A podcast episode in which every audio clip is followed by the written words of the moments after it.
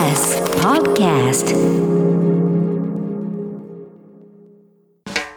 発信型ニュースプロジェクト。荻上チキ。セッション。4都府県の緊急事態宣言。政府は明日延長を決定。へ東京、大阪、京都、兵庫に出されている緊急事態宣言について政府は来週11日火曜日の期限を延長する方向で検討に入りました。大阪、京都、兵庫の3府県は今日午後の対策本部会議で延長の要請を決める方針で東京も今日のモニタリング会議で専門家から意見を聴取し延長を求める方向となっていて小池知事は先ほど記者団に解除できる状況ではない延長が必要だと述べ休業要請などの措置について緩める状況にないとしています。菅総理は夕方にも西村経済再生担当大臣ら関係閣僚と宣言の延長に対する政府方針を決める見通しですが延長の幅は2週間から1ヶ月とする案が出ているということです。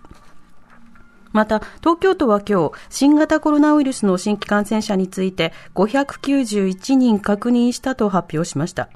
一方、JR 東日本は、緊急事態宣言に伴って実施していた朝と夕方の電車の減便を明日は中止すると発表しました。減便した今朝の乗客がゴールデンウィーク前と比べて減らなかったためということです。こうした中、アメリカのワシントンポストの電子版は5日、新型コロナの影響が懸念される東京オリンピック・パラリンピックについて、国民の多くが開催に消極的な状況などを挙げ、日本政府に大会中止を決断するよう主張するコラムを掲載しました。国民投票法改正案、衆議院憲法審査会で可決。憲法改正の手続きを定めた国民投票法の改正案をめぐり、自民党の二階幹事長と立憲民主党の福山幹事長が会談し、来月16日までの今国会の会期中に成立させることで合意しました。立憲民主党は政党のスポット CM やインターネット広告、運動資金の規制について法律の施行後3年をめどに必要な措置を講じると不足に明記する修正案を示し、自民党がこれを受け入れた形です。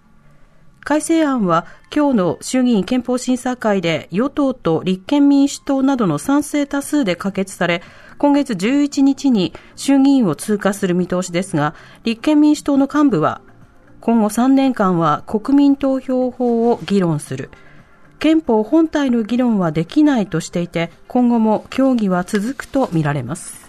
では、緊急事態宣言の延長、明日にも決定、そして国民投票法の改正案、今国会会期中成立という、こちらのニュースについて、国会で取材をする TBS ラジオ澤田大記者に聞きます。澤田さん、こんにちは。こんにちは。よろしくお願いします。お願いします。お願いします。まずは緊急事態宣言の方なんですが、東京、大阪、京都、兵庫への延長をめぐって、今日方針を固めるということなんですけれども、今後の流れはどうでしょうか？はい。現在、厚生労働省の中で、専門家組織のアドバイザリーボードという会議が行われていまして、はい、えー、直近の感染状況等々について、今、議論を交わしているというところですね。で、それが、えっ、ー、と、5時までの予定なんですけれども、それが終わり次第、えー、官邸で、えー、関係閣僚、総理を筆頭とした関係閣僚が集まって、えー、どうするかというところについて議論を行って、まあ、今日中にある程度の見通しが立つということになります。うんこれあの、延長の方針ということなんですけれども、うん、あのどういった理由、どういった情報が集まっているんでしょうか、はいあのやはり感染状況が改善しないと、まあ、数だけでいうと、そこまで、えー、伸びていないというか、ですね倍々に増えているというほどではないんだけれども、えー、医療状況がかなり厳しいと、特に重症病床が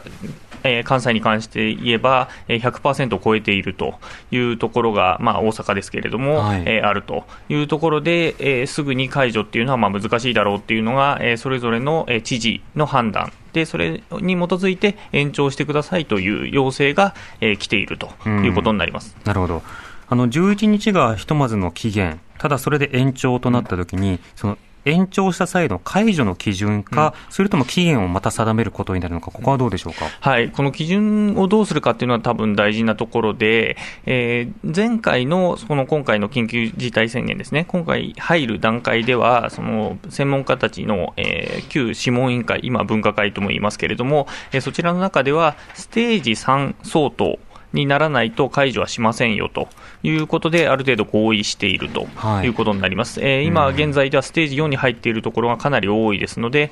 少なくともそこがめどにはなるのかなと思いますけれども、じゃあ、それを、えー、どう担保していくかっていう話については、まだ、えー、分かっていないということになります。うん。またステージ3をどう切ったのかという話については、前回の際にもその尾身会長などが、ステージ3を切っても直ちに解除するわけではないとも発信していましたよね。うん、そうですね。うん、だからそこが結局医療状況という病床をどう判断するかというところと、まあ、リンクしてくるということになると思いますね。あの、はい、数値上は切っていたとしても、あの、一般医療に支障をきたすようだと、えー、普通に怪我だったり病気だったりになった方が、えー、適切な医療を受けられないという可能性があると。で、そこに対する懸念が、まあ、分科会、専門家あの会議の中では出ているということですね。うん。またその今回、変異ウイルスが例えば大阪などをはじめとして、はい、あのかなりの割合を占めるという状況ですと、はい、その解除すること自体への懸念と、解除してまた間もなく、まあ、かつてからリバウンドと呼んでいるような、はい、まあ、再拡大があるのではないかという懸念もありますよね、そうですね、だからあの期間について、まあ、2週間から1か月というような話が出てますけれども、また仮に2週間としたところで、えー、すぐ解除して、えー、すぐそこから解除して、えー、また、えー、緊急事態宣言に入るっていうようなことがあってしまうと、えーま結局意味がないことになってしまうので、えー、そこについては見ていきたいということになりますね。うんなるほどまた、あの、今回の宣言で飲食店や大型商業施設など、まあ、休業要請を行ってきたわけですが、こちらの方針については継続でしょうか？はい、あの、政府から出ている話としては、やはり百貨店で感染が広がっているという例はないという話が出てまして、はい、そこについては解除していく、今、休業要請してますけれども、例えば、えー、時短営業、8時午後8時前の時短営業にするとかですね、そういうふうに緩めていくという話も出ているんですけれども、うん、え先ほどの、えー、小池都知事の、えー、会見等々では、やはりその緩めるつもりはないとい。う話もしていまして、はい、ここをどうしていくかっていうのが、まあ今日の夜の会議でのまあ重要な、えー、ポイントになるかなと思います。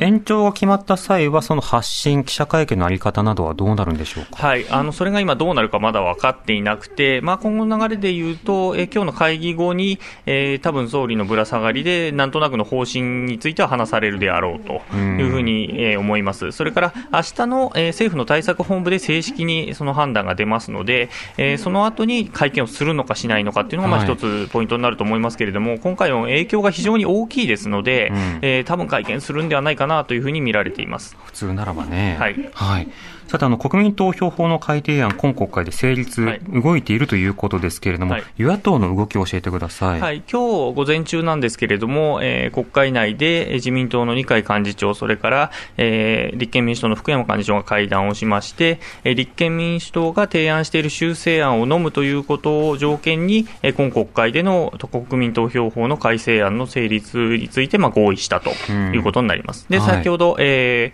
ー憲法審査会の中で、えー、その修正案、国民投票法の改正案と、えー、立憲民主党の修正案が、えー、可決されたということになります。うん。この修正案というのはどういったものなんですか、はい、あの国民投票法をやるにあたって、えー、インターネットとか、えー、テレビ CM などの、えー、総量規制ということになります、はい、あの要するに一方の例えば賛成派が非常に、えー、資金が潤沢で、そちらの CM ばかり流れていくと、えー、平等ではないであろうということで、そこに対して、えー、規制をかけていくということについて話、えー、3年をめどに、えー、しっかり検討して、それについて策を講じましょうというのが、えー、立憲民主党の修正案です、はいまあ、その他にもその大規模災害があったときにはどうしましょうというようなことも議論しましょう。うといった、はいまあ、いろんな宿題が盛り込まれたという格好ですかね。そうですね。ただ、まあ、不足という形なので、はい、まあ、付帯とまたちょっと違うんですけれども、えー、えー、それについて、えー、どう捉えるかというところは、与野党の中でちょっと、えー、温度差があるかなという感じはします。うん。と言いますと、どんな捉え方の違いですか、えーと、例えばですね、その